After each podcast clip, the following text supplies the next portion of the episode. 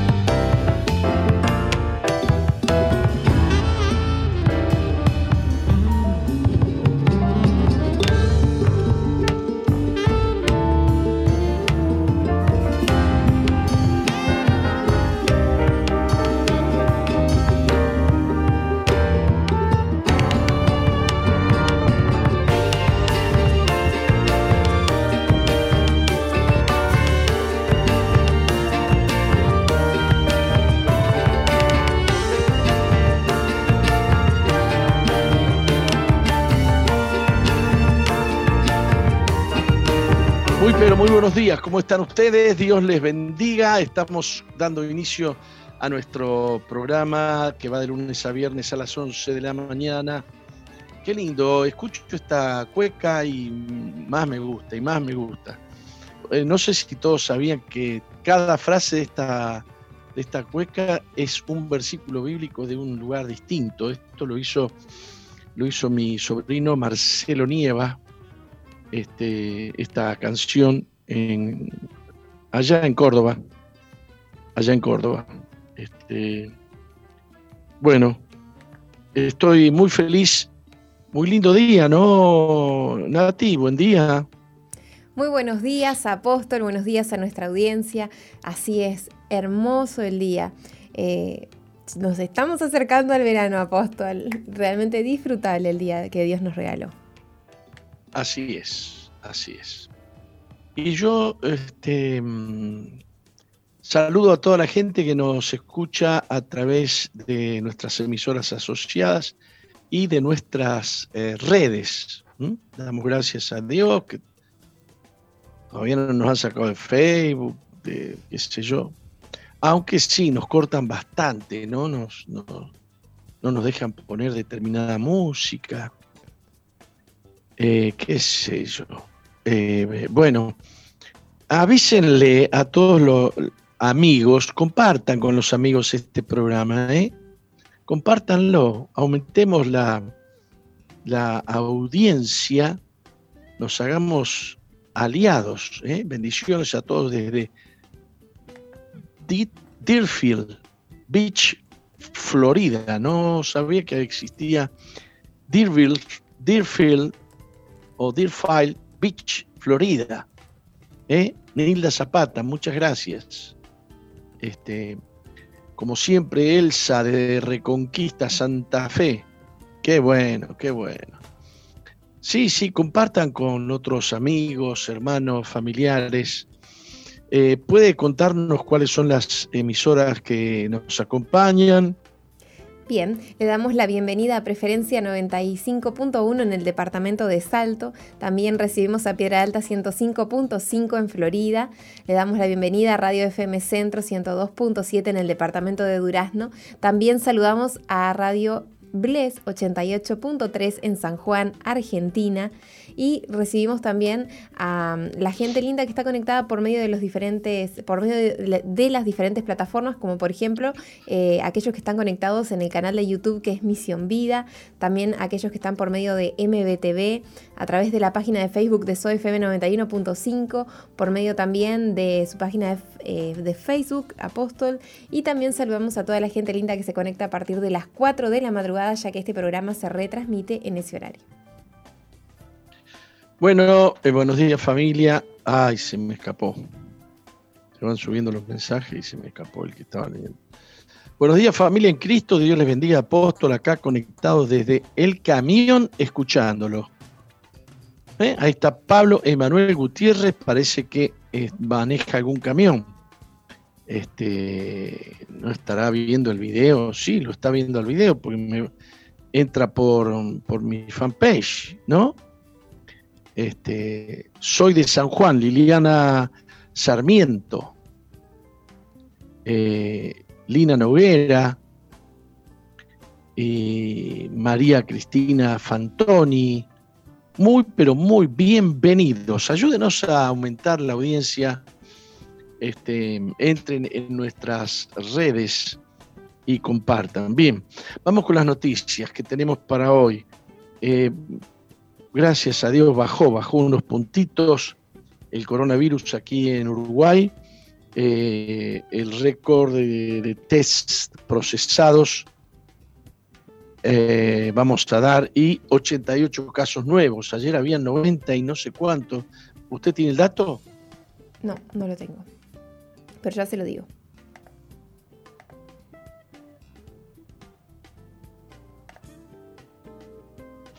Usted tiene que llevar el, récord. Bien, ayer tuvimos 104 eh, nuevos casos. Ahí está, ayer tuvimos 104 nuevos casos. Ahí, está. habíamos pasado los 100. 4.128 tests que se realizaron. Bueno, ahora hay con eh, base, récord de análisis procesados en la jornada, 5.087 análisis eh, y 88 casos, es realmente un avance porque hemos estado haciendo dos mil y pico, después tres mil y pico, después subió a cuatro, subió a cinco, ahora subió a cinco mil ochenta y siete análisis. La verdad es que es para aplaudir el esfuerzo que está haciendo la gente del Ministerio de Salud Pública de la República Oriental del Uruguay. Eh, mm, llevamos en Uruguay 4.296 casos positivos acumulados.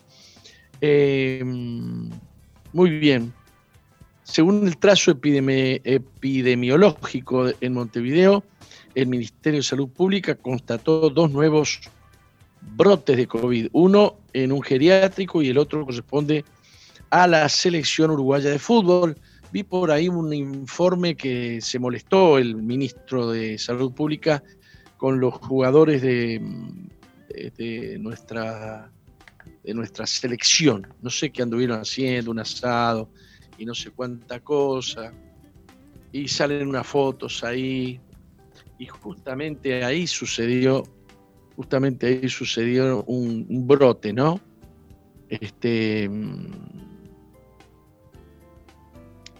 Hay 824 personas cursando la enfermedad en Uruguay de los cuales nueve se encuentran en cuidados intensivos. Creo que hemos tenido 10 casos. Este, ¿Usted tiene algún dato? Parece que hemos bajado también eso. Eh, ah, aquí dice los cuales se encuentran internados en cuidados intensivos. Nueve y uno en cuidados intensivos. Está mal esta nuticia. Uno será en cuidado intermedio, ¿no? Bueno, gracias a Dios. Nueve, ¿Eh? Eh, nueve y que están internados en cuidados intensivos. Eso se sigue. Y uno en cuidados y uno en cuidados. Ah, intermedio. Perdón, leí mal, leí mal. Eso ¿Mm? se sigue manteniendo. Eh, esa era la cifra que, venía, que veníamos teniendo. Sí. En algún momento yo creo que teníamos 10 en cuidados intensivos. Bueno, eh, la otra noticia dice que el CASMU reservó dosis de la vacuna rusa contra el coronavirus. María Moreno, investigadora del Departamento de Desarrollo Biotecnológico del Instituto de Higiene de la Facultad de Medicina e integrante de la Comisión Nacional Asesora de Vacunación del Ministerio de Salud Pública, explicó a Montevideo Portal el pasado fin de semana cómo es el proceso mediante el cual adquirirá vacunas para el nuevo coronavirus. Los procesos para adquirir las vacunas son mediante vías directas, como han hecho muchos países, a través de negociación con las empresas o si no a través de COVAX. que es un mecanismo que unifica las necesidades de varios países en la adquisición de vacunas, dijo Moreno. COVAX está creada por la Organización Mundial de la Salud. Ay, mamita mía, mamita querida, yo no le tengo confianza a la Organización Mundial de la Salud, dirigida por la Global eh, Alliance for Vaccines and Immunization. Eh, esta herramienta permite un acceso equitativo a la vacuna, agregó. Uruguay, al unirse a esta herramienta, asegura una cantidad de dosis equivalente al 20% de su población. Esto es importante porque hay muchas vacunas en desarrollo y va a haber mucha demanda de vacunas para evitar que algunos países se queden por detrás o algunos no pueden, puedan adquirir, se reparten de forma adecuada. En el COVAX hay nueve vacunas candidatas. El COVAX es este, esta organización en la que está metida la Organización Mundial de la Salud. Este, y bueno, el CASMO reservó mm, la vacuna Sputnik, la vacuna este, rusa.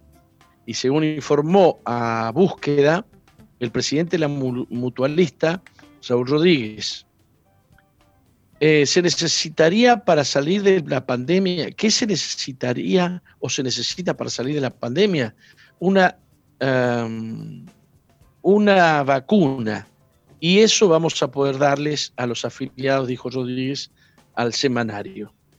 Búsqueda narra que la dirección del CASMO, tras asesoramiento del infectólogo Eduardo Sabio, se reunió con representantes del gobierno ruso y francés decidiéndose, decidiéndose finalmente por la vacuna Sputnik. Aunque aún no ha sido validada, más allá de la reserva de derechos de la vacuna, se necesita la autorización del Ministerio de Salud Pública. Muy bien. Eh, bueno, la diferencia con Argentina es abismal. ¿Cuántas, eh, ¿Cuántos casos tuvimos nosotros? ¿Nuevos? 88. ¿Eh? 88 casos nuevos en el día de hoy. 88. Y tenemos un eh, total... Argentina tiene 10 eh, veces más población, 11 veces más población. Si nosotros multiplicamos por 11 el 88, nos da 888 casos, algo así. Eh, digamos que comparado con Argentina, Argentina debiera tener 800, a ver si dije bien. Sí, dije bien. 900 casos. Un equivalente al, eh, a, un equivalente al, hecho de que en Argentina hubieran 900 casos, pero en Argentina han habido 10.000 332 casos. Usted me. Usted ve la diferencia, ¿no? Sí, abismal. Es, es una diferencia abismal. La Argentina tiene 1.339.337 eh, los casos positivos. Este, a ver, divídanos si usted tiene una. Sí, tengo acá una calculadora. 1.339.337 dividido en 11. Da 121.757. 121.000. Nosotros tendríamos que tener, si estuviéramos equiparados con Argentina, 121.000 personas positivas y tenemos 4.296. Digamos, equiparando, ¿no? Equiparando la diferencia de población. O, o sea que realmente estamos mucho, pero mucho mejor que eh, Argentina. Dios ayude y Dios bendiga Argentina. ¿Qué otras cosas tenemos para compartir con ustedes? Trump despide a Chris Krebs, el director de la Agencia de Seguridad de Infraestructura y Ciberseguridad, CISA. Eh, le cuento que está descabezando eh, una organización que es un pulpo en, Estados Unidos, el presidente Trump.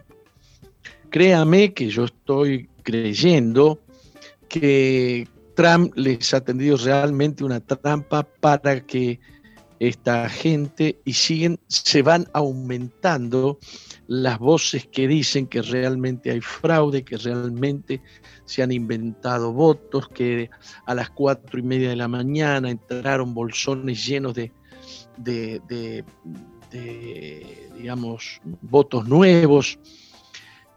Todas cosas que tienen que quedar demostradas en los estrados judiciales como los estrados judiciales mm, pertenecen o están eh, algunos eh, bajo la autoridad de gobiernos eh, demócratas,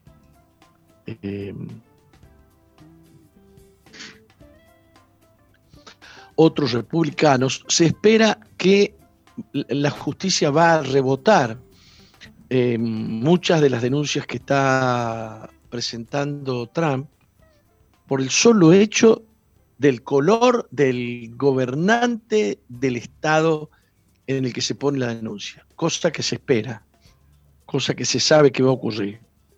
Pero, eh, terminado ese, ese, ese, trámite, le llamamos así, eh, Trump espera presentar los casos eh, a la Corte a la Corte mm, Suprema de Justicia de los Estados Unidos, donde evidentemente el presidente mm, Trump tiene mayoría de jueces que le favorecen.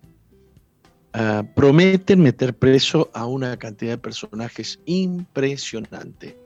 Estaba leyendo esta mañana noticias de que el software que hay, que han utilizado el sistema, tema Dominium eh, y la empresa que contrataron es, son, eh, son contratos con sistemas y empresas que ya han hecho fraude electoral en otros países como Venezuela ah, y que tiene origen en Venezuela y que los gobiernos de estos países, de estos estados donde, han habido, donde ha habido fraude importante, eh, no han tenido en cuenta este asunto, pero lo que están diciendo es que van a demostrar fehacientemente y que tienen suficiente prueba, así que van a quedar los, los, medios globalistas, van a quedar gatillando en falso.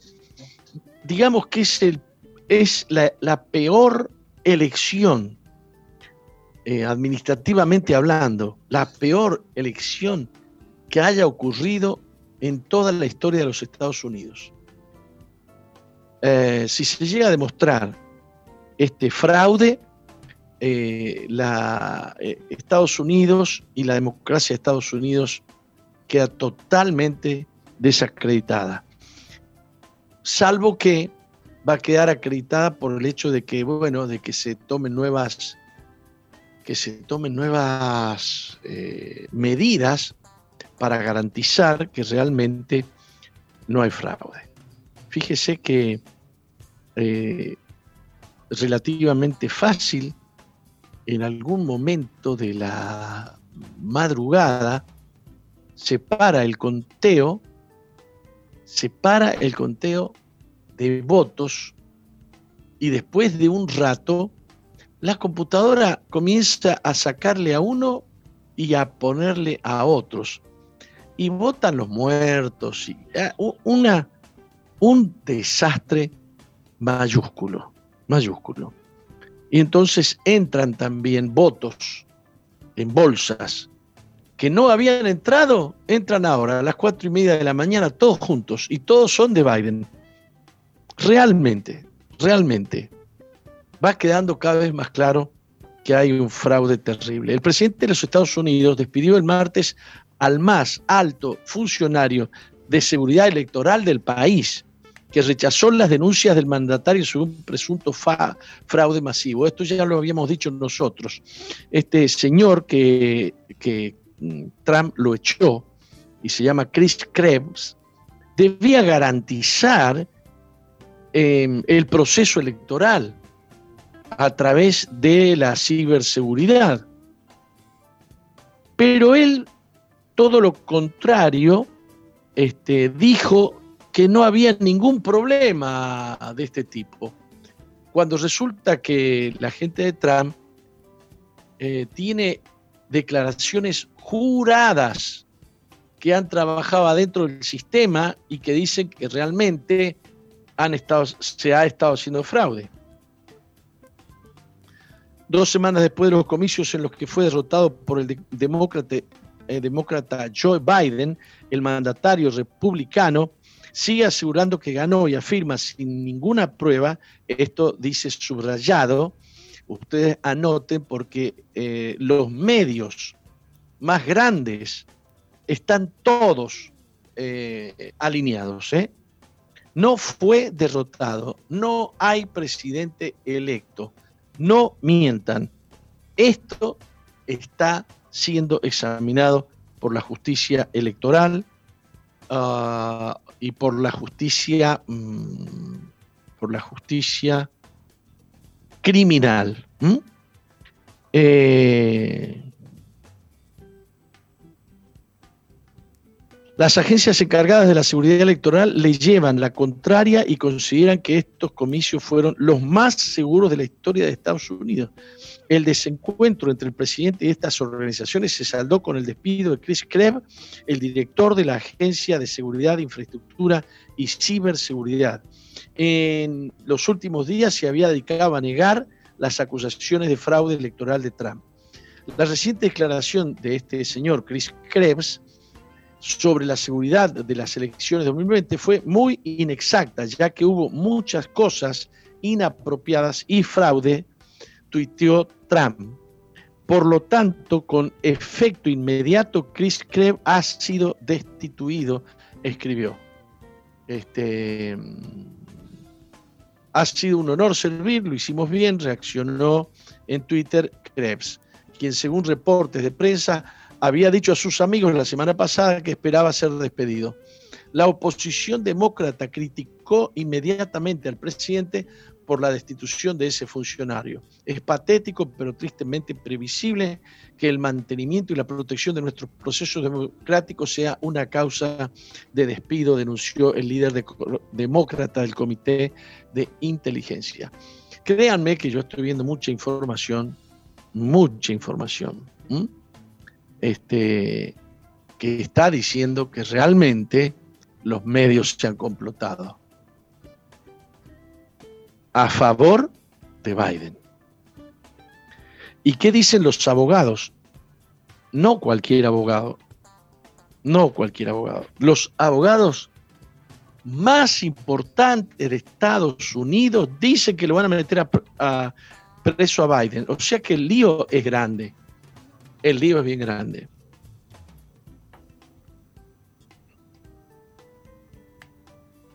Eh, ¿Qué más le puedo contar?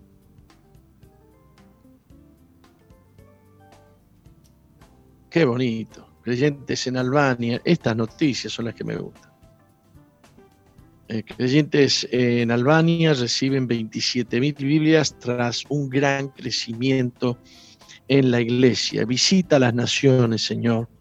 Visita Uruguay, Padre, te lo pedimos en el nombre de Jesús. Cristianos en Albania reciben un contenedor lleno de Biblias y libros de los creyentes, los cuales no contaban con los suficientes recursos para acceder al material escrito. Este sector de Albania se caracteriza por estar repleto de musulmanes, lo que dificultó la llegada de ese material al país, lo cual estaba valorada en medio millón de dólares al contener 27 mil ejemplares. Este, el grupo que recibió el cargamento no disponía de un presupuesto de esa talla, pues estaban enfocados en la construcción de una iglesia. Jason Gulford, director de Mission Cry, dijo que cuando los musulmanes notan que llegan grandes cargamentos de libros con títulos cristianos, automáticamente son notificados a la autoridad, los cuales impiden el envío y recibo de esos escritos. Tuvimos que pasar por muchos obstáculos para la documentación, el papeleo y los agentes de compensación, por lo que todo se hizo sin ningún reproche, expresó Wolford, Le pedimos a la gente que orara y Dios trabajó porque el recipiente está limpio. Bueno, al respecto yo tengo algo que decir. El viernes pasado eh, recibimos aquí en Uruguay un envío de 10.000 Biblias para donar a pastores que necesiten, para pastores, para líderes y para diáconos. Y sucedió también algo, algo, algo triste. La aduana de acá quiso cobrar una tasa, una tasa de no sé qué. Eh, lo cierto es que hay una, hay una ley acá en Uruguay que impide cobrar eh, este tipo de, eh, de impuestos al libro, no solamente a la Biblia, sino a cualquier libro. Y después de haber introducido tantos miles de libros, tanto seculares como cristianos, la gente de Uruguay, aparece una, una tasa de ANEP, no sé qué, uh, de 46 mil dólares. Y uno dice, wow, una tasa de 46 mil dólares.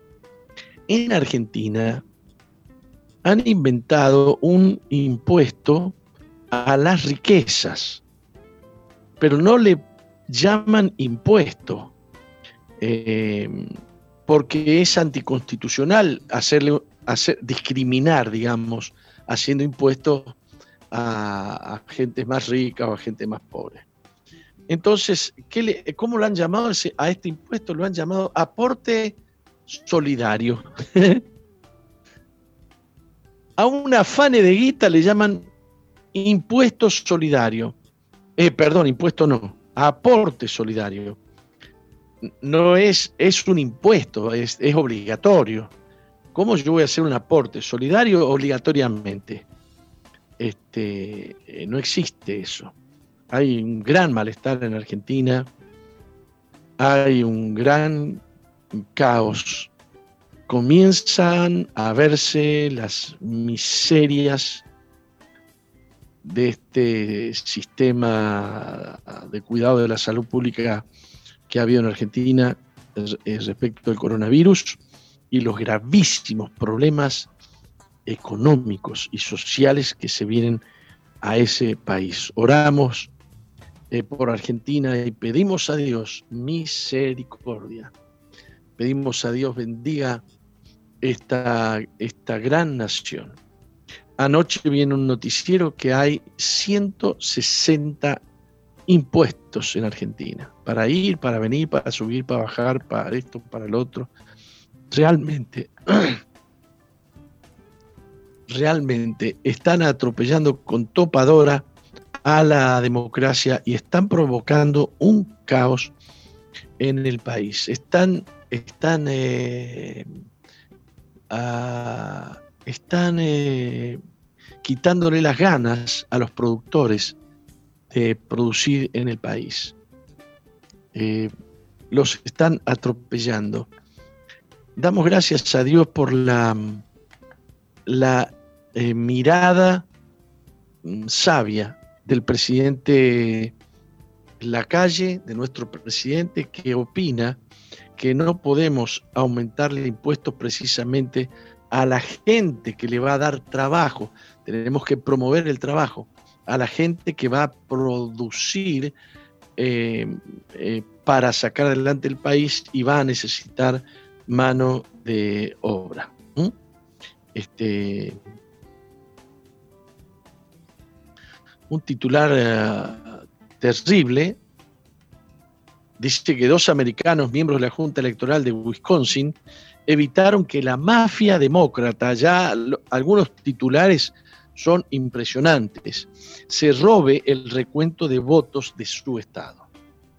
De cara a un eh, recuento en el estado de Wisconsin, por el que Trump tuvo que pagar poco más de 3 millones de dólares de su propio bolsillo, la Junta Electoral de seis miembros, tres por el Partido Republicano, tres por el Partido Demócrata, se juntaron por teleconferencia para establecer las reglas del recuento. Esta reunión no era necesaria ya que existe un manual para el recuento vigente hace más de 40 años. Sin embargo, los demócratas en la Junta trataron de introducir una serie de reformas al manual que, aparte de corregir algunas cuestiones que habían quedado viejas por la nueva tecnología y protocolos de sanidad por la pandemia, trataban de reducir la rigurosidad con la que se iban a comparar las firmas en las boletas en el recuento. Wisconsin es un estado clave para una todavía posible victoria de Trump. La diferencia entre el presidente Biden es ínfima el candidato demócrata se impone por menos de 30 mil votos en Wisconsin. Eh, o sea que hay una diferencia a favor de Biden de un 0,7%. Hay decenas de miles de votos observados. O sea que para los eh, republicanos, para Trump, les han robado los votos una serie de irregularidades que fueron denunciadas por los bebedores republicanos y una anomalía en el conteo de votos cuando un lote de 143 mil votos fue computado a las 3.42 de la madrugada del 4 de noviembre, el 100% de los votos fueron para Biden. Así que mire, se termina, se termina las elecciones, se cierra, no sé, a las 12 de la noche, el tema y a las 3.42 de la mañana entran 143.379, el 100% para Biden. ¿No le da a usted por pensar que esto puede ser un fraude? Dos de los miembros de la Junta, los republicanos Bob Spindle y Dan Knudson, fueron las estrellas de la noche, con un amplio conocimiento de las leyes electorales y una paciencia envidiable, discutieron por casi seis horas de la madrugada del 19 de noviembre para evitar que los demócratas cambien las leyes del recuento.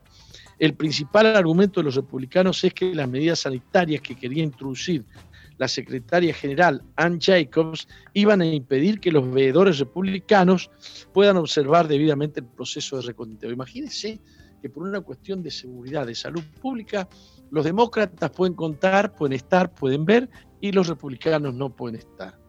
Realmente es demoníaco. ¿eh? Esto va en respaldo de... Eh, y esto está ocurriendo en otros estados. ¿eh? Qué lástima que se me fue el tiempo y ya no puedo seguir leyéndoles estas cosas. Pero bueno, seguimos adelante. Mm, no, me, no quiero olvidarme de que aparezca en pantalla em, el teléfono 093 095 333 330 porque allí nosotros estamos mm, haciendo las planillas de las peticiones de oración. Estamos recibiendo muchos motivos de agradecimiento y están ocurriendo preciosos eh, milagros, Nati. Los pastores estamos orando por estas cosas. Al menos con mi esposa, planilla en mano, oramos petición por petición.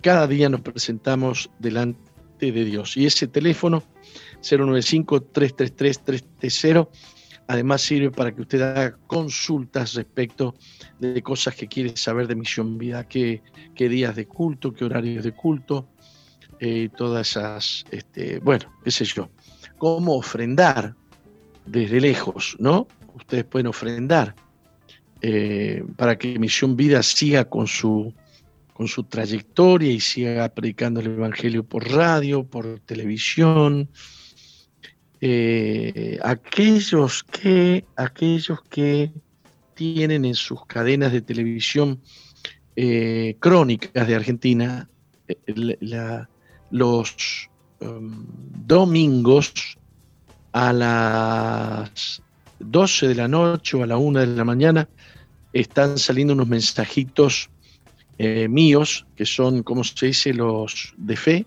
Express. Fe Express que no veo por qué no podríamos poner algunos Fe Express en este programa.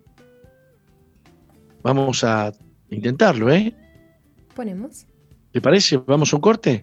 Vamos a un corte y enseguida volvemos. No cambies la sintonía. Enseguida regresamos con Misión Vida.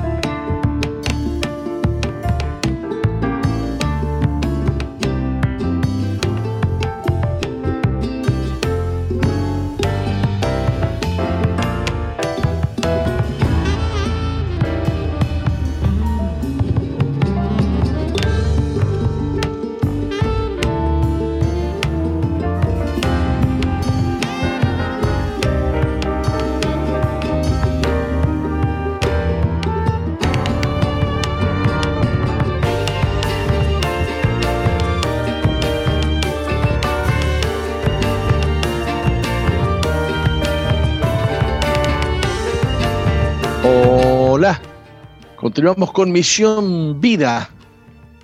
Eh, Nati, este,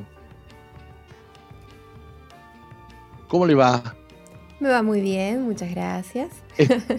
no, ya sé, usted, usted, me quería preguntar eso, ¿qué tema estábamos escuchando? Y bueno, estaba sonando el tema Benditos los que lloran y estaba interpretado por Marcelo Nieva. Este, este tema musical ya está colgado en Misión Vida 2.0 para que nuestra audiencia seguramente que tanto le gustó el tema lo pueda volver a escuchar y volver a reproducir y por sobre todas las cosas lo pueda compartir con sus familiares y amigos. Muy bien. Eh, cualquiera diría que los que lloran son malditos, pero lo que pasa es que Dios está cercano al quebrantado de corazón, según lo que hemos aprendido en la Biblia.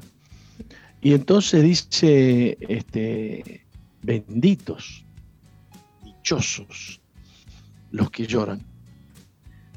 Ah, si pudieras levantar un poquito la mirada al cielo, qué bien que entenderías cuánto Dios te ama, em, cuánto Dios te ama y cuánto estuvo Él dispuesto a hacer por ti. Eh, quiero colocar nuevamente el 095333 en pantalla. 330. Y mm, has visto cómo somos los viejos, ¿no? Yo no sé. Se me borró aquí, se me fue la. Se me fue el, el chat. Alguien que me ayude a colocar el chat para ver si alguien más escribió ahí. Viejos son los trapos, apóstol, por favor. ¿Eh? Viejos son los trapos, apóstol. Dirían las personas, no, lo he escuchado de, las personas, no sé, quizá de mis abuelos, ¿no? Que nos decían, viejos son los trapos. este, bueno, vamos a meditar ahora en un pasaje de la Biblia que está en en Gálatas 2.20. Es un pasaje muy conocido. Eh, bueno, pero hay otro que lo acompaña, hay otro que lo acompaña, que es Filipenses 1.21, porque para mí el vivir es Cristo. Y Gálatas 2.20 dice, con Cristo estoy juntamente crucificado. Y ya no vivo yo, sino que vive Cristo en mí. Quiero decir que desde el punto de vista de Dios, algo pasó acá, me movieron algo. Ahí está. Ahí estoy, ya estamos todos bien. Ah, desde el punto de vista de, de Dios, el corazón humano se corrompió y en tal forma que el corazón humano está más allá de la posibilidad de ser reparado. No es como los autos que chocan y hay un, un taller que se llama de chapa y pintura, ¿no? Digamos que la contaminación y la corrupción es irreversible. Eh, del corazón del hombre. De modo que Dios tiene que optar por hacer algo nuevo, es decir, quitarlo. Algo así sucede con algunos vehículos que dicen no vale la pena reparar este motor. Es preferible poner un motor nuevo. Es preferible poner motor nuevo. Eh, y entonces el plan de Dios tiene que eh, ver con que Cristo sea nuestra vida. Por eso dice, para mí el vivir es Cristo. Digamos, Cristo es el que vive en mí, no soy yo el que vive en mí. Mi corazón quedó inhabilitado, mi naturaleza pecaminosa no se va a restaurar ni se va a, a, reformar o formatear Nada de eso, nada de eso. El plan de Dios es, no quiero que el hombre viva independientemente, que no viva por sus propios medios. En vez de eso, Dios nos concede que Cristo sea nuestra vida. Fíjese que Cristo agradó, Jesucristo agradó al Padre en todo, Jesucristo hizo la voluntad del Padre en todo.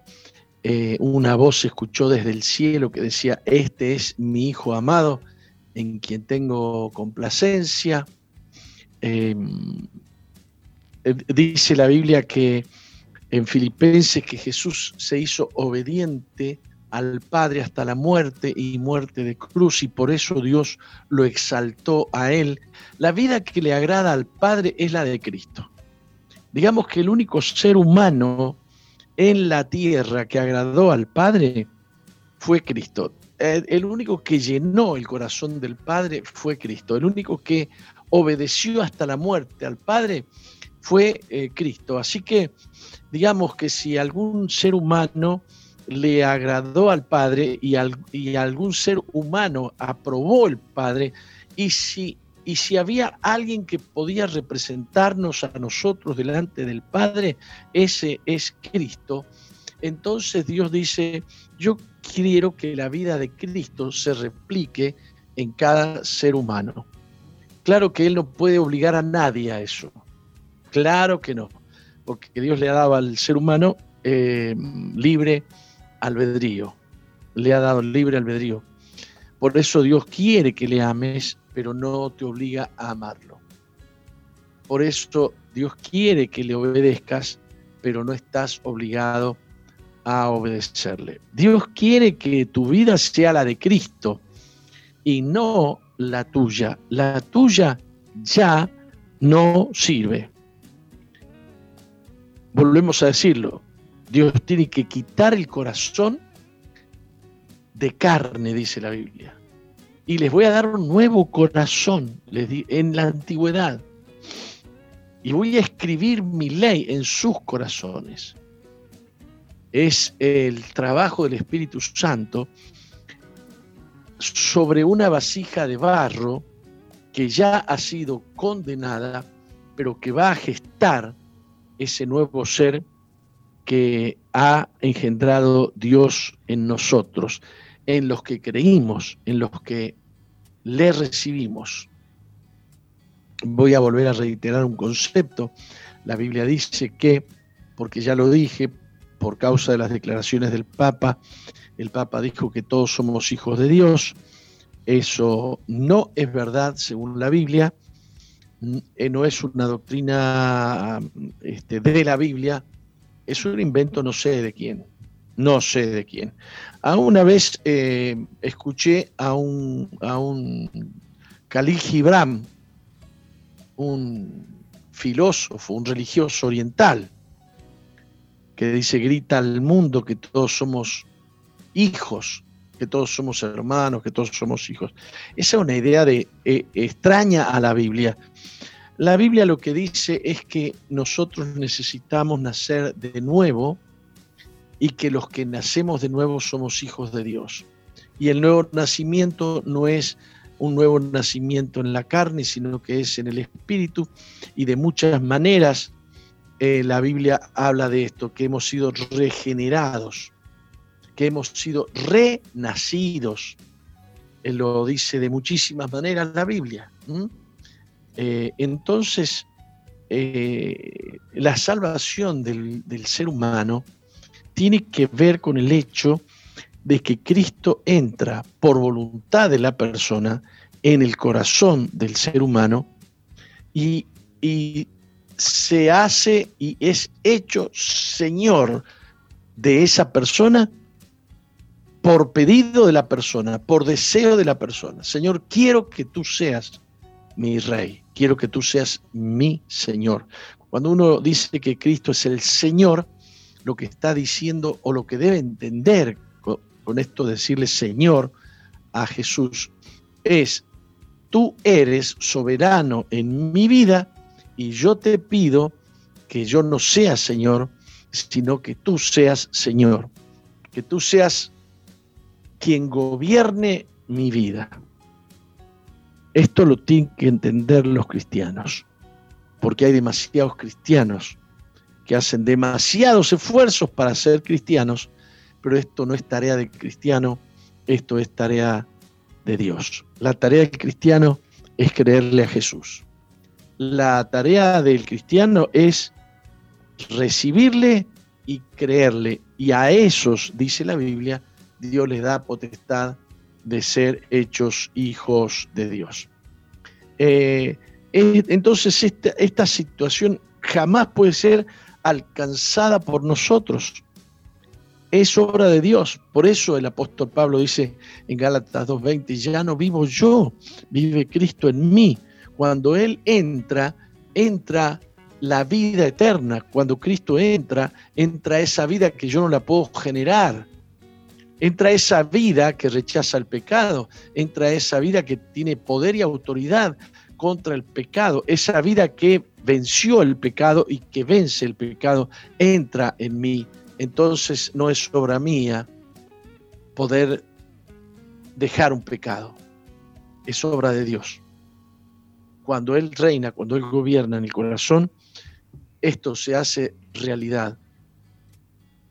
No, no tengo que hacer esfuerzos para librarme del pecado. El que me libra del pecado es Jesús. Al creer y recibir a Cristo, tú tienes a Cristo. Y en Cristo, estando en Cristo, todas sus virtudes y su poder para poder vivir una vida cristiana que agrade a Dios son atribuciones de Él las, digamos que las virtudes de Cristo ahora te pertenecen. Ahora son tuyas. Si aún estás procurando vivir tu propia vida con un esfuerzo propio, tratando de ser santo, te sentirás miserable porque tú nunca llegarás a ser santo por tus propios medios. Y tampoco puedes pretender que Dios te ayude a hacerte santo. Dios te hará santo sí o sí si Cristo entra en tu corazón. Si tú tienes anhelos de inclinarte delante de Jesús y decirle, Señor, yo quiero recibir esa vida, esa vida abundante que tú has prometido. Señor, yo quiero que tú seas mi Señor. Yo quiero agradarte, yo quiero alabarte, yo quiero bendecirte, Señor. Yo quiero que el mundo vea en mí tu gloria. Yo quiero que el mundo reciba a través de mí tu palabra. Yo quiero que el mundo reciba a través de mí tu espíritu, que el mundo tenga contacto contigo, Señor, y no conmigo. Yo quiero poder decir, como el apóstol Pablo, ya no vivo yo, mas vive Cristo en mí. Tu naturaleza es incapaz de agradar a Dios y es incapaz de hacer las obras de Dios.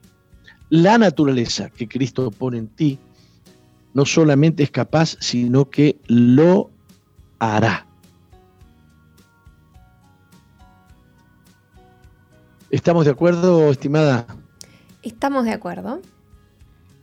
Así es. Hay que enfatizar esto, hay que enfatizar esto, porque yo he visto que ni aún en los hogares Veraca, los testimonios de la gente de Veraca, dice, cuando, desde que entré en Veraca, mi vida cambió. Mira, no es, el poder no está en un hogar Veraca. El poder está en, en el Cristo que te predican en Veraca. El poder está en el Evangelio. No es que si estás en Veraca ahora vas a tener poder o que Veraca te va a otorgar el poder de ser una persona libre de la droga o libre de la violencia o libre de, alguna otra cosa.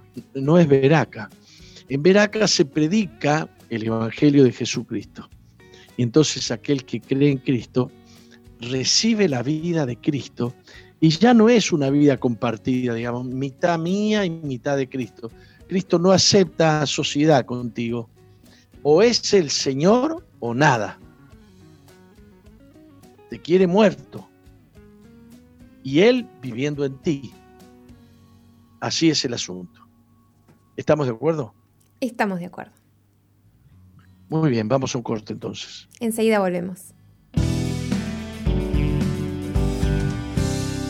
Si queremos que nuestros hijos tengan una visión más completa del ser humano, debemos mostrarles cómo desarrollar una verdadera vida espiritual. He escuchado historias de hijos que crecieron en familias de mucha fe, pero terminaron sin seguirla, todo porque sus padres creyeron que la fe se trataba de cumplir con ciertas normas religiosas, más que en vivir una sincera relación con Dios. La vida espiritual tiene como fundamento el amor. Si como padres somos ejemplo de gozo, paciencia, bondad y misericordia con nuestros hijos, estamos siendo congruentes con nuestra fe. Con el tiempo nuestros hijos seguirán nuestros pasos. Llegará el momento en que decidirán por la fe de sus padres y esto depende del ejemplo que les demos. Le habla Sixto Porras de Enfoque a la Familia. Visite enfoquealafamilia.com.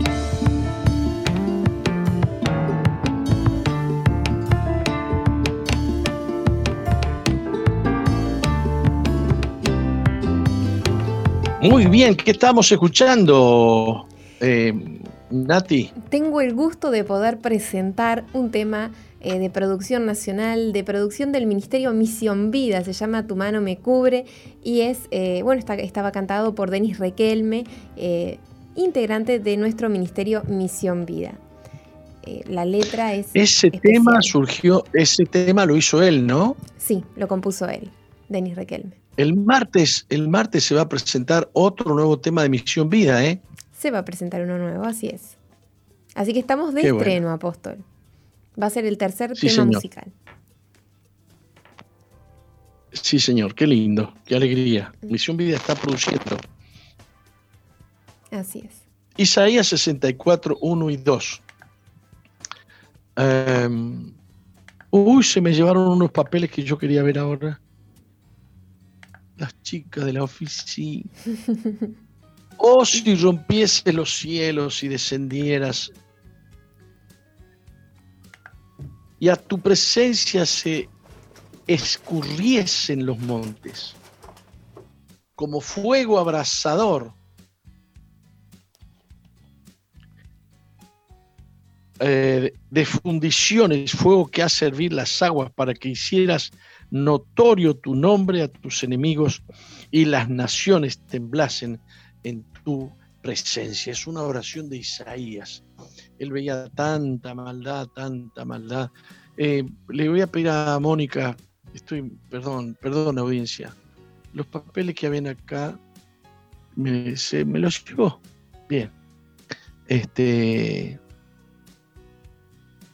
estaba viviendo Isaías en un tiempo de mucho dolor él estaba muy afligido. ¿Por qué quería que me lo devolvieran esto? Porque yo les quiero, les quiero mmm, recomendar que busquen un diario que se llama derechadiario.com.ar. derechadiario.com.ar. Muchísimo de lo que no sale de lo que no sale, o casi todo de lo que no sale en los medios globalistas, sale en ese diario. Ahí usted tiene la información que le están negando los otros medios. ¿De acuerdo? Búsquelo. Derecha Diario, todo junto, .com.ar. Eh, bueno, estaba viviendo Isaías un tiempo que lo afligías, que lo afligía. Eh, entonces él, él oraba y decía, oh, si rompieses los cielos y descendieras. Y la idea era que descendiera para hacer notorio su nombre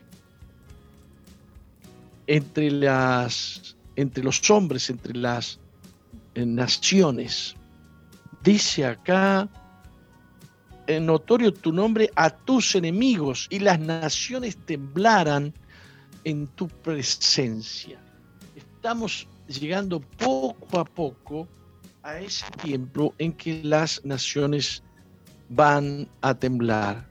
Este, por favor, tengan, tengan en cuenta esto que les estoy diciendo. Este, espere que yo toqué aquí algo y se me fue. Se me fue. Eh, se me fue mi transmisión aquí. A ver. Estamos llegando a ese tiempo. Está profetizado que las naciones temblarán. Está profetizado que la gente temblará. Que la gente será aterrorizada por los tiempos difíciles eh, que vienen. Estamos llegando a este, a este, a este punto. Y estamos llegando al punto en, en el que Dios va a, a, enviar un derramamiento del Espíritu Santo sin antecedentes en la historia de la humanidad. La gloria de esta casa, la gloria postrera de esta casa, será mayor que la primera. Ah, la casa de Dios somos nosotros y la presencia de Dios será derramada sobre nosotros. Y este proceso de la gloria de Dios sobre la nueva casa comenzó en Pentecostés. 50 días después de la resurrección de Jesús. Eh, no hay por qué temer eh, ni armas nucleares, ni grandes conflictos. En algún momento Dios va a romper los cielos y va a descender. No solamente va a descender, sino que va a ser como fuego abrasador de fundiciones, fuego que hace servir las aguas para que se haga notorio el nombre del Señor. Eh, digamos que la maldad del hombre eh, tiene un límite que Dios ha marcado. Nosotros no sabemos cuál es el límite. Pero siempre Dios puso límite a la maldad.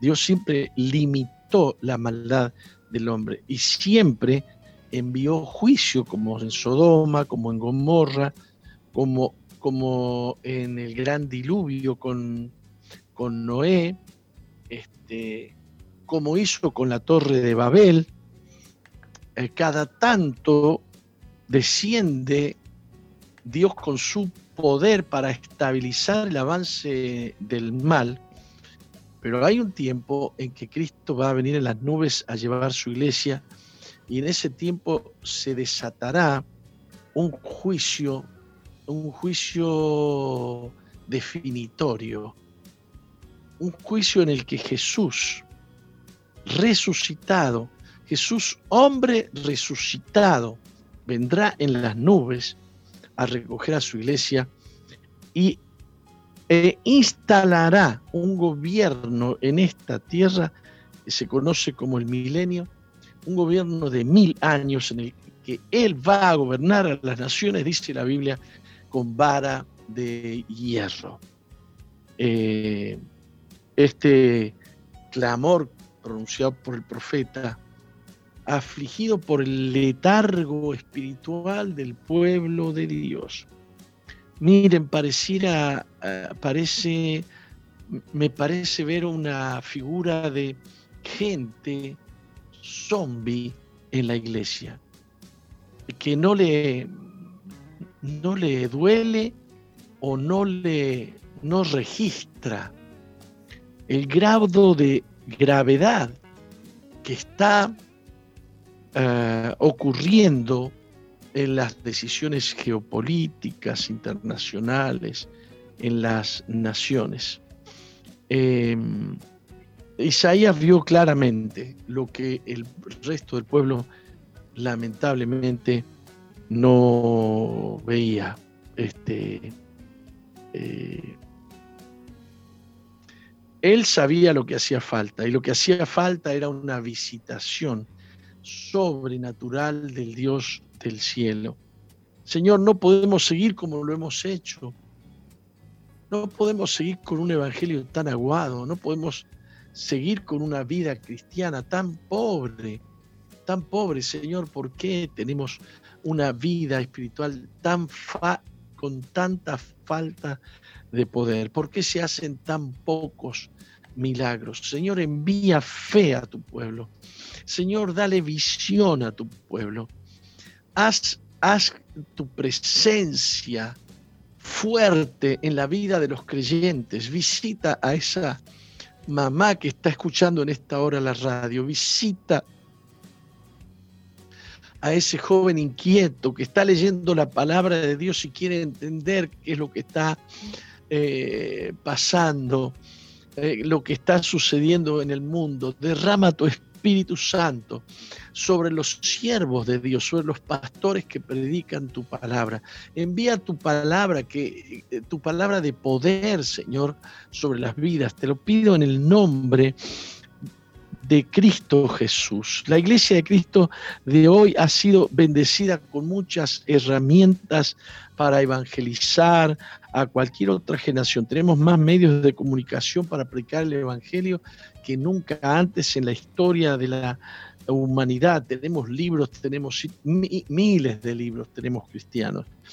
Eh, sitios web, televisión, radio y, a través de internet llegamos a cualquier parte del mundo. Sin embargo, en una nación tras otra tenemos un cristianismo eh, sin poder. Gente que entran a una iglesia y salen sin experimentar la presencia de Jesús. 120 creyentes se habían eh, unido para orar en Pentecostés. Habían estado orando y habían estado reclamando la promesa del Señor de ser llenos del Espíritu Santo y Jesús les había dicho, esta es la promesa del Padre, ustedes van a ser llenos con el Espíritu Santo. Y en un momento irrumpió el Señor en ese lugar. Dice, lenguas de fuego, como, lenguas de fuego se posaban sobre los creyentes y comenzaban a hablar en lenguas eh, digamos que dejó de ser un ritual el orar a Dios. Dejó de ser un ritual. Dejó de ser un ritual. Y se convirtió en algo extraordinario. Ya no era un ritual. Ahora era el Espíritu Santo posándose sobre nosotros. Era el Espíritu Santo llenando a los creyentes. Y la timidez desapareció. Y el temor desapareció. Estaban poco menos que escondidos porque se había desatado una persecución. Después de la resurrección de Cristo, no querían saber las autoridades nada de que se predicase el Evangelio en el nombre de Jesús, ni que prosperaba. Muerto el perro, se acabó la rabia. Más o menos era la idea.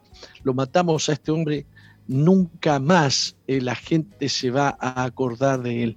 Pero llevamos dos mil años acordándonos de él. No han podido frenar en toda la historia de la humanidad, en los últimos 20 siglos, no han podido frenar. Por Dios, vean bien el poder de la cruz, vean el poder del Señor. No han podido detener al Evangelio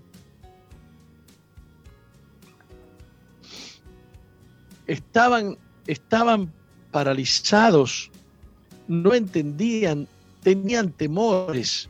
Y esto le ocurre a los creyentes hoy en día que ni aún saben eh, pedir la promesa del Señor. El Señor había dicho, recibiréis poder cuando haya venido sobre vosotros el Espíritu Santo. Es necesario que venga el Espíritu Santo sobre los creyentes. Los creyentes tienen que pedirle a Dios ser llenos del Espíritu Santo. Claro que Dios no te lo va a dar si no tenés un deseo profundo. Claro que no te lo va a dar. ¿Cómo te va a dar algo que a ti no te interesa? Yo he visto muchas veces como algunos padres se desencantan, eh, se desencantan de, de de, traerle algunos regalos a sus, a sus hijos, porque los hijos agarran un regalo y lo, lo, lo tiran al ratito y siguen jugando con un palo de escoba. Qué fuerte eso, ¿no? ¿Usted ha visto eso? Mm, no, ¿sabe que no? ¿Ah, no? No, no, no. No le puedo creer. ¿Pero usted es de este planeta? Soy de este planeta. Mire, yo he visto tanto esto. He visto tanto. Por Dios. Por Dios. Este, los niños a veces no saben apreciar los regalos y entonces, lamentablemente, eh, los dejan tirados. Se olvidan del regalo. El padre viene enloquecido o la tía con un regalo, o la abuela con un regalo. Usted no ha visto eso, ¿verdad que no lo ha visto? Ahora que me pongo a pensar, ¿no? Pensando en mis sobrinos, ¿no? O sea, es verdad, juegan al principio, capaz que les llama la atención, pero después al ratito los dejan, los dejan abandonados a los juguetes. Y al ratito están, están jugando con otra cosa que con la que han jugado meses. Meses, ah, es verdad, sí, sí, es verdad. Dios no puede derramar sobre ti su Espíritu Santo si tú no tienes un anhelo santo precisamente por su Espíritu. Lo que necesitas es desear ser lleno del Espíritu Santo. Recibiréis poder, pero los cristianos parece que no consideran el poder de Dios como algo valioso, como algo importante. Prefieren pedirle a Dios otras cosas menores u otras cosas menos importantes. Ahora esos 120 discípulos que estaban reunidos en el aposento alto y dice la Biblia que estaban todos unánimes. Unánime significa un alma, un alma, es decir, deseaban lo mismo, sentían lo mismo, pensaban lo mismo, anhelaban ser llenos del Espíritu Santo. Y sabemos lo que pasó, cayó el Espíritu Santo sobre ellos y se derribó toda oposición, se derritió toda frialdad, todo temor, toda, eh, toda timidez. Salieron a predicar el Evangelio con, una, con un ímpetu, con un denuedo que las autoridades no entendían nada. En este momento el Señor está oyendo el clamor de su pueblo en todo el mundo y está derramando su Espíritu Santo con su propio clamor. Sí, ven Señor Jesús. Mientras el Espíritu cae y conmueve nuestros corazones, que también sea nuestro clamor. He aquí, Jesús viene. Salgamos a tener un encuentro con Él. El Espíritu y la iglesia dicen, sí, Señor Jesús, ven pronto. Pueblo de Dios, despierta. En el nombre de Jesús, pueblo de Dios. Comienza a pedirle a Dios las cosas que realmente tienen mucho valor. Ser lleno del Espíritu Santo tiene mucho valor. Es la causa por la que vas a tomar decisiones correctas y no vas a perder tu matrimonio, no vas a perder tu familia, no vas a perder tus hijos. Estar pendientes de, de cuestiones de aquí abajo no te van a bendecir, pero amar a Dios y pedirle a Dios ser lleno del Espíritu Santo traerá un, un resultado extraordinario. Yo deseo que, que Dios te bendiga por eso estoy aquí sosteniendo este micrófono y hablándote y diciéndote, busca primeramente el reino de Dios y su justicia y todas las demás cosas te vendrán por añadidura. Ninguna otra cosa de aquí abajo es importante. Las cosas importantes son solo las cosas de arriba. Muy bien, estimada, vamos a terminar aquí terminamos por parece aquí. a usted? Me parece muy bien. Y vamos a... De esta eh, preciosa venimos. reflexión. Perfecto. Vamos a un corte y venimos con el último bloque de Misión Vida. Ya volvemos. Sigue al apóstol Jorge Márquez en su fanpage en Facebook, Jorge Márquez.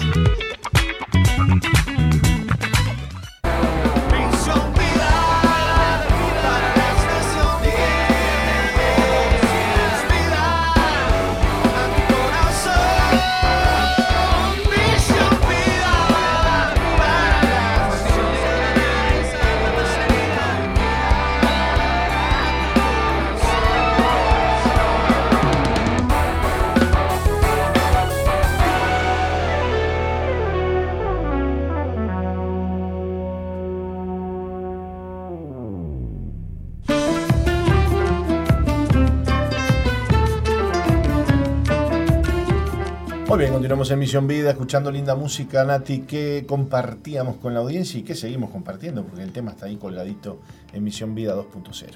Bien, estaba sonando el tema Te Deseo, interpretado por Bruno y Maru, dos jóvenes uruguayos, otra producción nacional. Ah, mire qué lindo. Bueno, yo mientras que veía y escuchaba, digo, esto será, será uruguayo, ¿no? ¿Y cómo...? No es una producción nacional, me estoy exp- expresando mal, A es ver. un cover esto. Bueno, sí, está bien, pero el Claro. videoclip es... La, la- ahí está, la producción audiovisual sí es nacional. Perfecto, perfecto, perfecto. Bueno, ¿quién- ¿de dónde son estos chicos? No se sabe. Mira, eh, Bruno sé que era de aposento alto, pero no sé actualmente en qué iglesia está. Pero bueno, son uruguayos y es una producción muy linda, así que bueno. los felicitamos y les aplaudimos. Bueno, grabado ahí en... Vaya a saber dónde es eso, ¿no? Es, este, río ahí, no sé. Me, me hace- recordar, no sé por qué Colonia, no sé por qué. Ah, puede ser, ¿eh? Puede ser, puede ser. Colonia del Sacramento. Muy lindo, muy lindo. Bueno, qué bueno es que, es que cada día podamos tener este, más producciones uruguayas y, y las podamos compartir con ustedes. El martes próximo se, se estrena un nuevo tema de Misión Vida. Bueno, sí, usted lo dijo hace un ratito eh, em, y lo compartíamos ayer con el apóstol. El próximo martes se estrena eh, otro tema, se llama Tu Voluntad, es una adoración. Eh, esta la compuso Martín López, alias El Tano, y va a salir el martes que viene y de la misma manera que vienen saliendo los temas los días martes, o sea que en el, el martes... Martes en- de estreno. El martes aquí en el programa del Apóstol se va, se va a estrenar y luego a las 19 horas por este, YouTube. Y el próximo martes, el, Oh. el siguiente, Otro más. otro más. Oh, qué impresionante. Otro más que se llama Sopla. Uy, ¿y, y nos puede dar un adelanto de Uh, ese? Bueno, no, Sopla es, es el, creo que es, es el punto culmine. El Bestseller. punto culmine de. No, bestseller No, es un libro, sí, sí, sí, recuerdo. sí. Este, El punto culmine de, de- de toda esta producción tan linda. Mm. Este es un tema que ya tiene varios años y que surgió, mire lo que le voy a contar, en un encuentro en Rivera con el pastor Jesús y la pastora Susi. ¿Hace Fue- cuántos años? No, no, hace ya como tres años, cuatro años. Así que se habrá Eh, estado guardadito ese tema, ¿no? Ese tema fue un cántico nuevo que hicimos con Jesús y Susi en un encuentro en Rivera. Wow. Este, y quedó ahí, quedó ahí medio grabadito, por ahí guardado en algún lugar. Y bueno, y lo sacamos de. ¿Cómo no de- se desperdicia nada, Lo no? sacamos del cajón y, y es una adoración hermosa, realmente, realmente hermosa. Así que el próximo martes uno, tu voluntad, y el siguiente sopla. Qué lindo, qué lindo. Así que bueno, muy Aparte es contento. con música que nos conecta con Dios. ¿eh? Recién escuchábamos el tema de Denis Requelme. Qué precioso tema. Me contaba Mauri el, el otro día, ayer me contaba que lo cantó en una reunión de líderes en su distrito, en la costa, y que estuvo muy fuerte, muy fuerte, que mucha gente eh, quebrantada, adorando a Dios, dice que es un mover muy, muy lindo, y me decía Mauri, es una canción ungida, es una canción Sí, ungida, sí. es una adoración ungida. Este, ¿Cuántas cosas no pueden estar allí guardadas, Nati? Y las tenemos, este, a veces las tenemos lamentablemente como aquel que le tuvo miedo al Señor y, y- Cuántos y- talentos, y ¿no? enterró, y. Mm. enterró el talento, ¿no? Eh, porque tuve miedo, dijo que tú eras este, este severo y que cosechas donde no sembraste, y qué sé yo, el verso que le metió él, este que tuvo miedo y no sacó nunca el, el- el- el- el talento ahí que tenía este escondido. El ¿no? temor es, es algo que fa, pareciera ser como que lo primero que surge cada vez que, que queremos emprender algo nuevo o entrar en algún área desconocida. ¿no? Lo que ¿Cómo pasa, no- lo que pasa es frenar? que, claro, claro, claro, el temor. Y, y- y también el temor y también creo yo que la, el esfuerzo, ¿no? El no querer esforzarse, porque eh, muchas veces Dios nos da una promesa y nos dice, mira, vas a lograr tal cosa. Nos pensaremos que ese lograr tal cosa es quedarnos sentados y esperar a que eso pase. No, no va a suceder eso. Dios eh, va a, pedirte cuentas por eso que Él te dijo que iba a hacer en tu vida. Pero claro, de- de la palabra profética o de la promesa al cumplimiento de la misma hay un trecho de esfuerzo grande. ¿No? Porque vos, eh, vamos a poner ejemplo de, de lo que está pasando ahora con estos temas que estamos sacando, gracias a Dios. Y bueno, el esfuerzo es grande, ¿no? Que grabar, que Horas. esto, que editar, que lo De otro, pulir, que aquello, que lo otro. Me- Mm. Solo pensar que te vas a meter en, en- en un lío de esto, decís, no, no, no, no me quiero. Más de lo, más, con todo lo que ya tengo, más. No, me- no me quiero meter, ¿viste? Pero la pura verdad es que eh, es así como funciona esto. Me viene a memoria el, el programa juvenil Otra Cabeza, ¿no? Que más o menos hay unos 12, 15 jóvenes que están detrás de, de la producción de ese programa. Y son las 10 de la noche, un viernes, después de haber eh, trabajado toda la semana, estudiado muchos de ellos, ¿no? Y, y llega un viernes a las 10 de la noche y ah, eh, están en los estudios de, de enlace, alrededor de 10 jóvenes más o menos, preparando todo para que la transmisión salga con excelencia. Hay un equipo que también se encargó de, producir el programa, de contactar a la gente, de buscar la temática, de bueno, preparar todo lo que es el material audiovisual. Ahí hay eh, horas ¿no? de entrega y, y vos ves cómo todos hacen el esfuerzo Claro. de dar más allá de sus fuerzas, ¿no? Y, y termina a las 11 de la noche el programa, pero todos con una sonrisa, con una alegría, pero a- a- realmente hay que hacer un esfuerzo extra, hay que caminar una milla más, pero tiene su... Tiene su recompensa. Su recompensa. Tiene su recompensa. Y lo, lo- lo hermoso de todo esto es que cuando lo hacemos en el Señor, eh, el Señor le añade su bendición, que es la que en definitiva va a producir el efecto que queremos, que es que la gente, al escuchar la canción, al escuchar el programa, al ver el videoclip, al escuchar, bueno, lo que fue la prédica, lo que fuere que hagamos, eh, reciba de parte de Dios. Y ese es el valor agregado de Dios, que es un valor agregado infinito, ¿no? Nosotros hacemos nuestra parte, que es la parte humana, ¿no? Este, sin embargo, la, la parte sobrenatural la aplica Dios cuando Dios ve el esfuerzo, ¿no?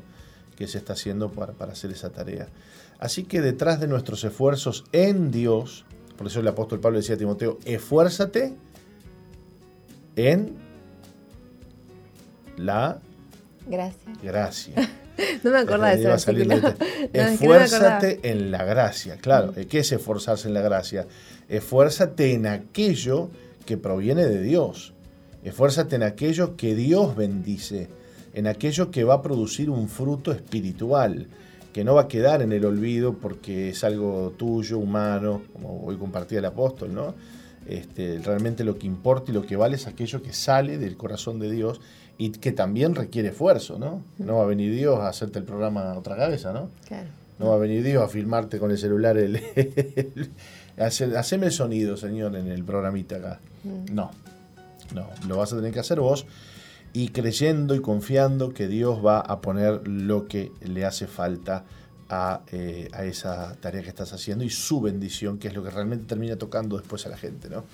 Bueno, qué lindo, Nati. Eh, dicho esto, les recordamos que eh, hoy es jueves, hoy Mm. tenemos grupos amigos, Nati. Hoy es jueves y nuestro corazón lo sabe. Nuestro Ah, corazón lo sabe, ¿no? Una de las Sí. actividades más hermosas que tenemos en, en nuestra iglesia y que es eh, los grupos amigos. Estos grupos pequeños donde nos reunimos, donde compartimos la palabra, donde oramos por las personas y las necesidades que ellos tienen y creemos y declaramos que eh, cosas suceden. Así que eh, en este día tomemos aliento, tomemos fuerzas y hagamos la tarea y el esfuerzo valdrá la pena. ¿eh? Valdrá la pena. Ahí tiene que salir el líder, quizás después de su trabajo, después de las tareas del día, va camino al barrio, va camino a buscar a la gente, a invitar a las personas a su reunión. Y bueno, y ese esfuerzo tiene, la, tiene recompensa, ¿no? Esa persona que fue oprimida, que fue cargada, que fue triste, que fue agobiada, ahora está, eh, bueno, siendo bendecida porque vos tomaste la decisión de esforzarte y de hacer ese grupo amigo. Así que acerquémonos a Dios en este día, un día de evangelismo, un día de ganar almas, un día de milagros, un día de mover de Dios, un día de avivamiento. Este día jueves lo creemos y lo declaramos. Nos vamos a ir a una pausa, Nati, y volvemos para compartir el testimonio del día de hoy. Enseguida volvemos. No cambies, ya volvemos con Misión, Misión Vida. Sigue al apóstol Jorge Márquez en su fanpage en Facebook, Jorge Márquez.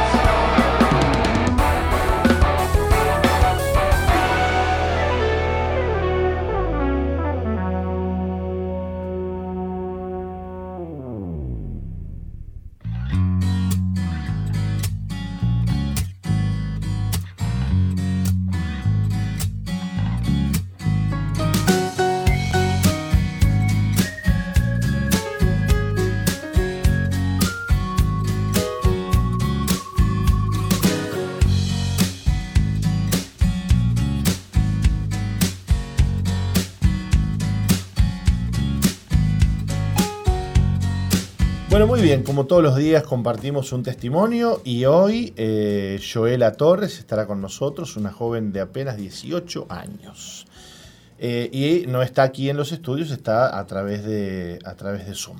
Así que le damos la bienvenida. ¿Cómo anda Joela? Ya la veo acomodada ahí, pronta. Bienvenida. Buenas, ¿cómo andan? Bueno, andamos muy bien. Este, gracias a vos por estar con nosotros y compartir tu, tu testimonio. Gracias a ustedes. Le vamos a pedir a Nati que nos lea tu historia y, conversamos. Bien. Joela es la segunda de siete hermanos. En su adolescencia se enteró que su madre viajó a Argentina para venderla cuando era bebé y que su abuela materna decidió adoptarla por vía legal cuando lo supo. A su padre biológico nunca lo conoció. Desde su infancia y parte de su adolescencia no tiene buenos recuerdos debido a la violencia física, verbal y emocional que padeció. Creció escuchando palabras negativas hacia su persona. En su hogar habían pleitos de continuo. Siendo una niña le pedían que trabajara para colaborar con el costo de sus estudios. A los siete años fue abusada por un hermano que mediante juegos se aprovechaba de ella. Pero un buen día una tía le predicó del Evangelio y la invitó a asistir a un culto de la Iglesia Misión Vida en el anexo de la costa. Joela participó de las reuniones y luego de un campamento de jóvenes donde aprendió acerca del perdón, logró perdonar a quienes le habían hecho daño. Aunque tuvo altos y bajos en su fe, finalmente tomó la decisión de creer y obedecer a Dios. Hoy vive en un hogar veraca donde feliz ha decidido servir a Jesús actualmente, entre otras actividades. Forma parte del grupo de danza de Misión Vida Arte. Bueno, Joela, eh, qué vida, qué historia este, nos contás hoy. Una historia mm, difícil, pero con la intervención de Dios, este, la cosa ha mejorado drásticamente, ¿no? Pero contanos para que la audiencia sepa cómo fue esa, esa niñez que tuviste y todas esas heridas que, que fueron de alguna manera eh, agobiando tu vida, ¿no? Bueno, les cuento. Este, em, yo nací en Uruguay. Mis, mis verdaderos padres este, me, ven- me ponían en cajones para venderme, ahí como dice en el testimonio. Wow. Este, en Argentina me llevaban y ponían en cajones para venderme porque decían que allá era, era bastante plata. Y bueno, este, Perdóname, eh, perdóname Joela, ¿y, y en, en dónde hacían eso? ¿En la calle? En la calle, sí. Lo que me contaron a mí, me contaron esto mis abuelos, que ella me ponía en un cajón, así, viste los cajones de verduras, bueno, Sí. se ponía ahí, ponía un cartel se vende, y en ese momento apareció mi abuela, como dice ahí, y, y hizo todo lo posible para que no haga lo que iba a hacer mi madre, y me sacó de ahí. Este, y bueno, está, el día de hoy ella tiene la tenencia ¿Qué mía. edad, qué edad tenías, hijita? Recién nacida, Wow. Este, y bueno, eh, me sacó de ahí, me crié pensando que mis verdaderos padres eh, eran mis abuelos, pero no, lo- no era así. En un día mi tía me dice, ¿sabes que tus padres verdaderos no son tus abuelos? Y yo quedé, ¿cómo? Y una de esas yo voy y le digo a mi, a mi abuelo, que lo considero como mi padre, le digo, papá, ¿es verdad eso que vos no sos mi papá? Y me dice, no, tus papás te abandonaron y bueno, nosotros te pudimos, te dimos lo, lo mejor, ¿no? Y obviamente que yo guardé rencor, eh, guardé tristeza, porque qué madre abandona a sus hijos, ¿no? Este, y de los siete hermanos que somos, todos somos distintos padres. En el día de hoy mi mamá está en la cárcel, eh, cum- cumpliendo un delito que cometió. Y, y bueno, este, la verdad yo nunca conocí a mi papá, nunca lo conocí, pero yo siempre me propuse y me proponía en orar por su vida y, y cuando yo voy a un campamento, el primer campamento a los 13 años, yo cuento lo que yo tenía en mi corazón y, ahí como que Dios sacó todo lo, la amargura, la tristeza que tenía en mi corazón. Y, y sanó mis heridas y bueno, está. Este, y siempre me ponía en decir, Señor, yo sinceramente no sé en qué situación está mi papá, verdadero, ¿no? No sé en dónde está, pero lloro por su vida. Y bueno, este, yo me crié con mis abuelos, eh, digamos que eh, pasó el tiempo y mi, mi mamá, que es mi abuela, este, empezó a cambiar. Conmigo, me hacía trabajar para, para que yo tenga mis materiales del estudio, este, hacía muchas cosas que, digamos que no eran bien, ¿no? Este, después yo a los de los 7 de los siete hasta los 12 años yo fui abusada este, de, mi hermano. Eh, de ninguna de mi familia me, cre- me creía, ninguno. Este, a los siete años yo fui que, que conocí a Dios porque mi hermana me contó ese librito que dice, tus partes íntimas no le tienes que contar a nadie, Joela me decía, no. Y yo le decía, pero me está pasando esto, decía. Y no sé qué, qué, qué, o sea, no sé, si- no sé si está bien. Y, y cuando yo le cuento eso a mi hermana, este, me dice, bueno, vamos a decirle a mamá, entonces le vamos a decir, y mi madre no me creía para nada, Mm. no porque es mentira, no porque no es esto, no, todas esas cosas, ¿no? ¿Cuántas Y- veces, este, Joela, cuántas veces los padres este, se ponen en esa posición que vos estás diciendo, ¿no? Y, Sí. y qué duro que es para el hijo que, que que la persona que más debe confiar en él no, no le cree, ¿no? Es verdad. Y de verdad no me creían, literal, desde, desde el día de hoy no, ¿No, me te creían o, o no querían creer? Eso mismo. Y, y ese mismo día ella me pone en penitencia por lo- la mentira que había hecho yo, ¿no? Y yo le decía, pero no puedo creer que no me crean porque, o sea, es algo muy fuerte, ¿no? Y cuando yo empecé a guardar mucha tristeza en mi corazón, mu- mucha angustia y le decía al Señor, ay Dios, no sé, haz algo en mi vida. Este, pasé ¿Qué, qué muchas edad cosas tenías cuando, cuando orabas así? Bueno, empecé a orar cuando Cintia me hizo, mi hermana, me hizo entregar mi corazón a Dios. Ella me, me contaba de Dios, me hablaba de Dios, ¿no? Que lea la Biblia, que sea el camino de Dios. Y bueno, de los siete años, más o menos ocho años por ahí, yo le decía, Cintia, yo quiero de verdad buscar a Dios. Yo no sé cómo hacerlo. Y ella me enseñaba, ¿no? Y entonces ahí como me puse en el camino de Dios, ¿no? Y asistí a la iglesia. Me costaba mucho asistir a la iglesia porque mi madre no me dejaba no me dejaba literal, no me dejaba ir a la iglesia ni nada. O sea, cuando cada vez que iba, ella siempre llegaba para hacer cualquiera, ¿no? Y, pero yo siempre me propuse en mi vida en permanecer en el camino de Dios, ¿no? En seguir sus caminos y, y bueno, está. Eso es algo de, la parte de la historia. Bueno, eh, algo que, que debo decir, Jo- eh, Joelia, Joela, eh, es que no mm, ha- has contado todo tu testimonio con una sonrisa en el rostro, ¿no? Este, y, y eso, sin lugar a dudas, que lo ha hecho Jesús, ¿no? Porque alguien que está herido todavía no, no, no, no sonríe, ¿viste? Este, y, y Dios te ha dado una, una alegría, Dios te ha dado una paz muy linda. Eh, hay gente que pensará, bueno, ¿cómo poder salir de toda esta basura, de toda esa vida tan difícil, ¿no? Porque nos estás contando cosas muy fuertes.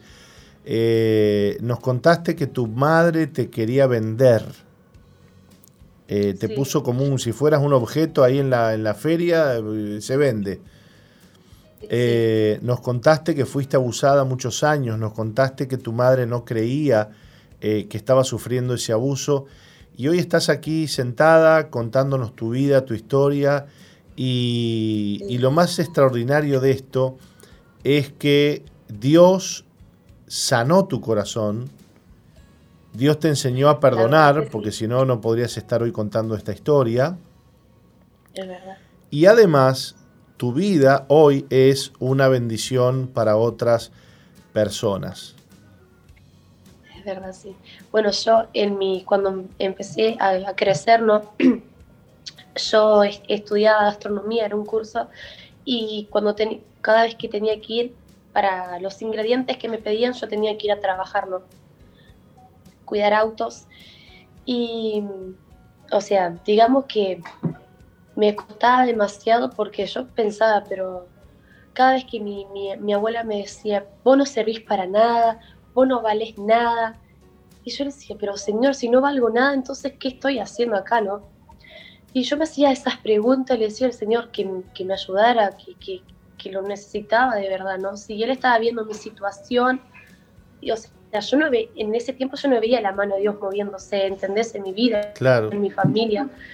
Y, y yo decía en, mis oraciones, cada vez que yo lo buscaba a Dios, decía, Señor, te necesito, o sea, necesito que, que tú entres a mi corazón de verdad, ¿no? Y en un tiempo, eh, yo, en mi casa habían muchas, no, no habitaba el amor en mi casa, ¿no? No habitaba el amor, ni la paz, ni nada de esas cosas. Y yo recuerdo que un día me tuve que ir tres días de mi casa porque, no, podía más, no, no, no aguantaba tanta, tanto rechazo que había en mi, en mi familia, ¿no? Tantas malas palabras y todas esas cosas. Y yo me había ido, bueno, Señor, yo me voy y no sabía dónde irme. Y en una de mis oraciones le digo, Señor, no sé qué hacer, guíame. Y bueno, y en eso eh, Cintia, que es mi hermana, va un fin de semana a mi casa y dice, yo la vamos a la iglesia. Yo le dije, pero no puedo porque, viste, que cómo es la cosa, que mi madre no me deja, viste. Y bueno, resulta que yo voy a la iglesia ese día y, y aparece, aparece mi madre, como siempre, diciendo, no, porque no tiene que ir a la iglesia, porque ella es menor, no sé qué, no sé cuánto.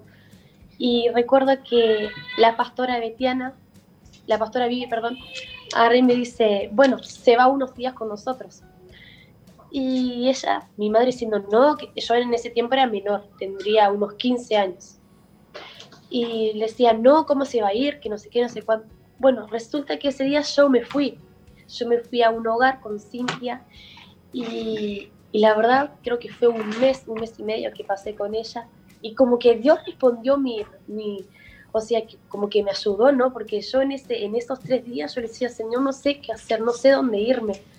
Como que Dios me guió y cada vez que me pongo a pensar de tantas cosas que yo pasé en mi vida, cómo Dios me, me ayudó, ¿no? A veces no yo me pongo a pensar de que qué bueno es Dios porque tantas cosas que yo pasé y siempre estuvo, estuvo ahí, ¿no? Siempre Dios te contestó, te contestó las oraciones, ¿no? Qué lindo. Ay, sí. Qué lindo. La Bueno, verdad. Joela, lo cierto es que bueno, hoy este, ya tenés 18 años, eh, has tenido tus luchas en la fe, pero has decidido creer.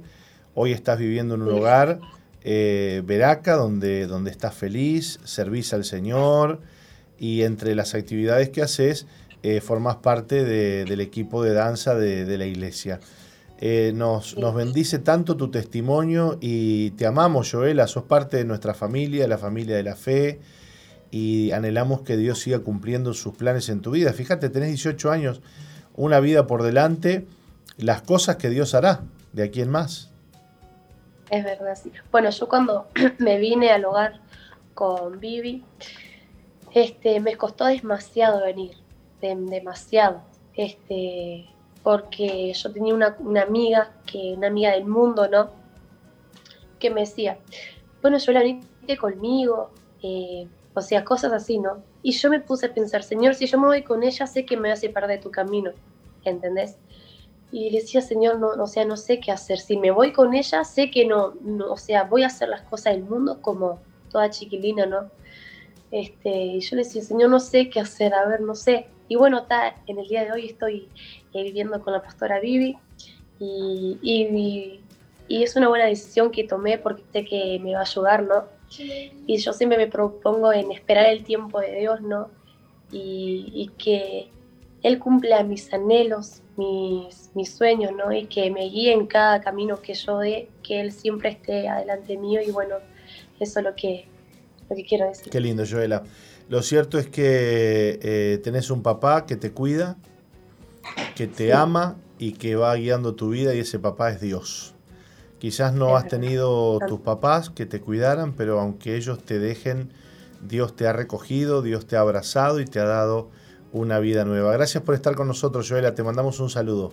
Bueno, un besito, gracias. Un beso para ti y una- un saludo y un abrazo especial para toda la audiencia, Nati, que ha estado con nosotros aquí en Misión Vida. Bueno, nos reencontramos mañana con el último programa de la semana a las 11 a.m. desde Montevideo, Uruguay, a través de SOE, emisoras asociadas, a través de redes sociales. Estaremos nuevamente con ustedes. Hasta mañana.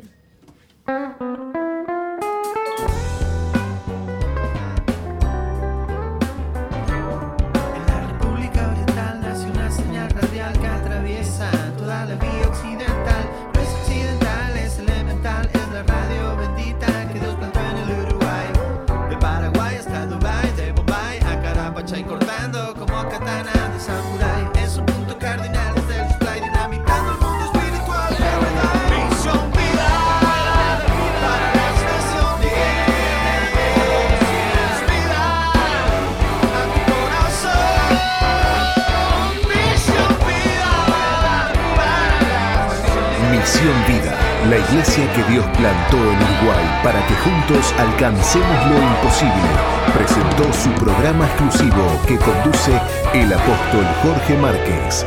Misión Vida.